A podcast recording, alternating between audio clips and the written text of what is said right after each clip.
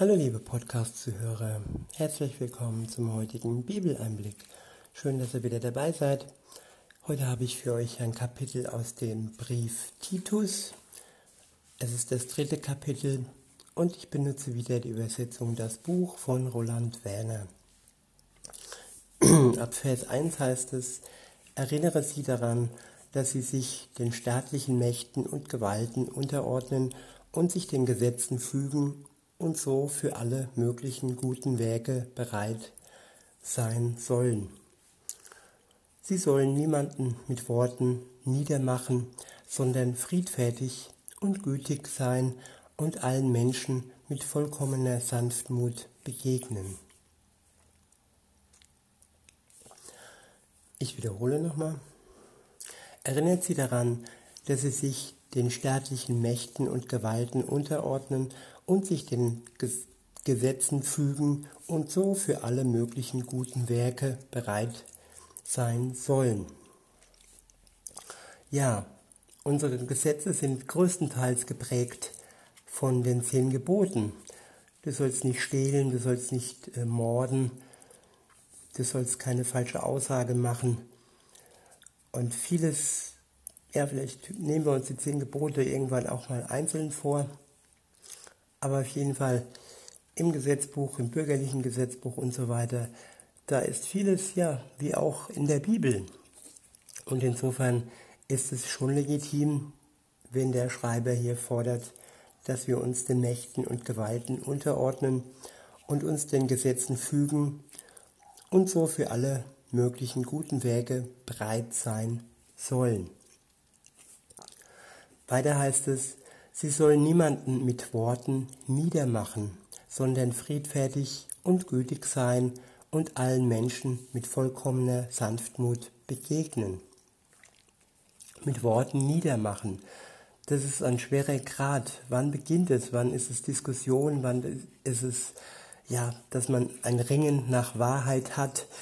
Und schnell kommt man aber auf, auf eine Ebene, wo wir den anderen mit Hochmut niedermachen. Und das ist dann eine Sache, wo wir doch erkennen sollen und vielleicht auch durch den Heiligen Geist uns zeigen lassen sollen, wenn wir zu weit gehen und wenn wir nicht gütig genug sind und nicht sanftmütig genug unseren Mitmenschen gegenüber ähm, uns verhalten haben. Weiter heißt es, denn auch wir selbst waren ja früher völlig ohne Verstand und ungehorsam gegen Gott. Wir gingen in die Irre und waren versklavt an alle möglichen Begierden und Süchte. Ja, auch wir, wir sollen immer auch auf uns schauen und nicht nur, wie schlimm sind denn die anderen drauf und was machen die anderen gerade falsch. Denn auch wir waren mal völlig ohne Verstand und wir waren mal ungehorsam gegen Gott unterwegs. Hier geht es ja um die, die mit Gott unterwegs sind. Und ähm, die, die noch nicht mit Gott unterwegs sind und die ähm, ja von anderen, die mit Gott unterwegs sind, hochmütig, ich will nicht sagen angespuckt werden, aber mit Worten schlecht gemacht werden. Ja, die können ja sagen, ja, du warst auch mal da, wo ich jetzt bin oder noch bin. Und ja, nur weil ich mich noch nicht entschieden habe für Jesus, hast du nicht das Recht, mich so mit Worten und so weiter niederzumachen. Jeder Christ ist wirklich aufgerufen, mit Sanftmut und Demut und Friedfertigkeit jedem Menschen äh, gegenüber entgegenzutreten und zu begegnen. Weiter heißt es, wir gingen in die Irre und waren versklavt an alle möglichen Begierden und Süchte. Ja, das ist immer eine Sache, wo man wirklich aufpassen muss, diese Versklavung. Wir denken zwar alle, wir sind frei, aber viele sind dennoch versklavt an, ja, an ihre Begierden und Süchte. Viele denken, sie brauchen das unbedingt und so eine Sucht ist oftmals eine Sache des Kopfes. Klar, es gibt auch einen Entzug, der körperlich ist, aber vieles fängt im Kopf an und äh, aber auch im Herz, in dem, in dem Loch, in dieser Sehnsucht, den jeder Mensch mit sich trägt. Und dieses Loch, dieses schwarze Loch, kann eigentlich nur Gott mit seinem Licht füllen. Und nur er hilft uns wirklich und keine Sucht und keine Begierde kann uns da wirklich helfen. Weiter heißt es, wir führten unser Leben in Bosheit und Neid. Wir waren verhasst und hassten einander. Ja, wenn man sich so diese ganzen äh, Sticheleien und Mobbings und äh, ja, was so abgeht in den Highschools und in den Schulen, das ist schon herb und krass. Und ja, niemand sollte da wirklich hineinfallen in ein Leben von Bosheit und Neid und Hass und in diese Strudel, in diesen Sprudel, in diese Spirale, dass man selbst gehasst wird und selber andere hasst. Aus Opfern werden Täter und aus Tätern wieder Opfer. Das ist ein Strudel, den kann man nur mit Gott durchbrechen, mit seiner Liebe, mit seiner Gnade. Und durch seine Liebe und durch seine Gnade können wir anderen gegenüber diesen Teufelskreis durchbrechen. Weiter heißt es in Vers 4, als aber die wunderbare Großzügigkeit und die Mensch, Menschenliebe Gottes, unseres Retters, erschien, und das geschah nicht etwa aufgrund der gerechten Taten, die wir vielleicht getan hätten, da rettete er uns aufgrund seiner herzlichen Einteilnahme durch das Bad der Wiedergeburt und durch die Erneuerung die der Heilige Gottesgeist bewirkt. Ich wiederhole. Als aber die wunderbare Großzügigkeit und die Menschenliebe Gottes, unseres Retters, erschien, und das geschah nicht etwa aufgrund der gerechten Taten, die wir vielleicht getan hätten, da rettete er uns aufgrund seiner herzlichen Anteilnahme durch das Bad der Wiedergeburt und durch die Erneuerung, die der Heilige Gottesgeist bewirkt. Ja, viele ähm, tun sich als, als gute Menschen, als gerechte Menschen darstellen. Viele sagen, dass sie schon vieles, vieles Gutes getan haben im Leben. Das mag ja sein, aber all das, was sie großzügig getan haben, das ist nichts, was sie wirklich rettet. Einzig und allein rettet uns Jesus Christus durch seinen Tod am Kreuz. Alles andere ist vergebliche Mühe, alles andere ist ja vergebens. Nur Gott kann uns retten, nur er kann uns wirklich frei machen von unserer Schuld. Und dies geschah aufgrund seiner herzlichen Anteilnahme durch das Bad der Wiedergeburt und durch die Erneuerung, die der Heilige Geist in uns bewirkt. Das sind alles Gegebenheiten, die von Gott kommen, die nicht von uns selbst herauskommen. Wir werden errettet durch ihn und wir werden erneuert durch ihn, durch seinen Heiligen Geist. Weiter heißt es, dieser Geist hat er in reichlicher Weise über uns ausgegossen, durch Jesus, den Messias, unseren Retter. Und nur durch Jesus geschieht dies, dass der Geist über uns ausgegossen wird. Nur durch den Glauben und nachdem wir uns für ihn wirklich ähm, entschieden haben, nachdem wir ein Leben mit ihm begonnen haben, dann wird der Heilige Geist über uns ausgegossen.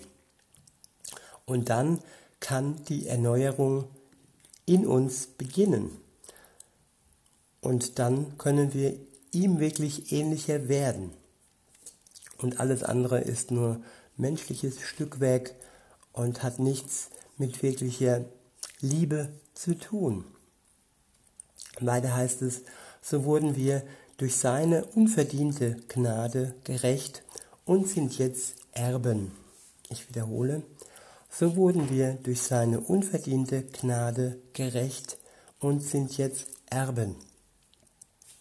Er macht uns gerecht vor Gott, dem Vater. Wir können vor Gott, dem Vater, treten, weil Jesus dies ermöglicht hat durch seinen Tod.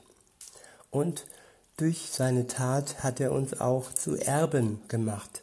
Erben hinein in seinen Tod, wir sterben mit ihm, aber wir haben mit ihm und in ihm auch das Leben, das ewige Leben in der Auferstehung. Auch das werden wir erben, wenn wir Gott ähm, unser Leben schenken. Weiter heißt es, ja, das ist der Kern unserer Hoffnung, das ewige Leben. Ich wiederhole, ja, das ist der Kern unserer Hoffnung, das ewige Leben. Leben. Diese Aussage ist vertrauenswürdig und ich will, dass du fest auf diesen Dingen bestehst, damit die, die zum Glauben an Gott gekommen sind, dieses Ziel haben, sich um gute Werke zu bemühen. Das ist dann gut und nützlich für alle Menschen. Nochmal zur Wiederholung. Diese guten Werke kommen nicht, äh, sind nicht da für die Erlösung, für unsere Erlösung, sondern diese guten Werke sind gut für alle Menschen. Nicht für uns, sondern für alle Menschen. Weiter heißt es, doch unsinnige Streitfragen, die Beschäftigung, ähm, nee, doch unsinnige Streitfragen, die Beschäftigung mit Abstammungslisten, Zank und Streitigkeiten über das Gottesgesetz vermeiden. Ja, wir können unser Leben wirklich mit Streitigkeiten ähm, totschlagen. Und ähm, ja, das bringt niemand. Das, äh, das frisst unsere Zeit auf, unsere kostbare Zeit auf. Und diese Beschäftigung mit unnützen Dingen, wo wir jetzt abstammen und äh, Zank, all der Zank und all die Streitigkeiten über Gesetze, das nennt man auch Gesetzlichkeit, das sollen wir vermeiden. Wir sollen in der Liebe leben und in der Gnade Gottes. Und da ist kein Platz für Zank, für Streit über solche Dinge. Weiter heißt es, denn das ist alles, denn das ist alles ohne Nutzen und letztlich wertlos. Wende dich ab von einem sektiererischen Menschen, wenn du ihn einmal, wenn du ihn einmal und noch einmal zurechtgewiesen hast. Ja, viele verhalten sich sektiererhaft, viele sind unbelehrbar. Und hier steht, ja, wir sollen ihn schon einmal und dann noch einmal zurechtweisen. Aber wenn er wirklich nicht zur Vernunft kommt und wenn er uns die Zeit raubt und wenn wir wirklich den Eindruck haben, dass, dass er vergisst und dass das, was wir ihm sagen, nicht wirklich fruchtet und nicht äh, in sein Herz fällt und er in seiner Unvernunft bleibt, dann sollen wir uns von ihm ab, abwenden, was nicht heißt, dass wir uns ihm niemals mehr zuwenden dürfen, wenn er denn auf uns zukommt und Einsicht hat. Aber diese Einsicht ist wichtig. Ohne Einsicht kann kein Mensch vorankommen. Und diese Menschen, sie behindern uns auch dann in unserem Leben. Weiter heißt es, denn du weißt ja, soll ein Mensch, solch ein Mensch richtet sich gegen die Wahrheit. Er wird dadurch schuldig und zieht so sein eigenes Urteil auf sich. Ich wiederhole, denn du weißt ja, solch ein Mensch richtet sich gegen die Wahrheit. Er wird dadurch schuldig und zieht so sein eigenes Urteil auf sich. Der nächste Abschnitt ist überschrieben mit Aufträge und Grüße. In Vers 12 heißt es, wenn ich Artemas zu mir schicke oder auch Tychikus, dann beeil dich so schnell wie möglich zu mir nach Nikopolis zu kommen. Denn ich habe beschlossen, den Winter dort zu verbringen. Rüste Zenas, den Rechtsgelehrten und Apollos sorgfältig mit allem für ihre Reise Notwendigen aus, damit es ihnen an nichts fehlt. Aber auch die Menschen, die zu uns gehören, sollen lernen, sich um gute Werke zu bemühen, um anderen bei ihren notwendigen Bedürfnissen zu helfen. Damit ist ihr Leben nicht ohne Nutzen für andere. Alle, die bei mir sind, lassen dich grüßen. Grüße ganz herzlich die, die uns lieb haben, weil wir gemeinsam an Gott glauben. Seine freundliche Zuwendung sei mit euch allen. Und das sind auch meine Grüße, die ich an euch richte. Seine freundliche Grüße, ähm, seine freundliche Zuwendung sei mit euch allen. In diesem Sinne wünsche ich euch noch einen schönen Tag und sag bis denne.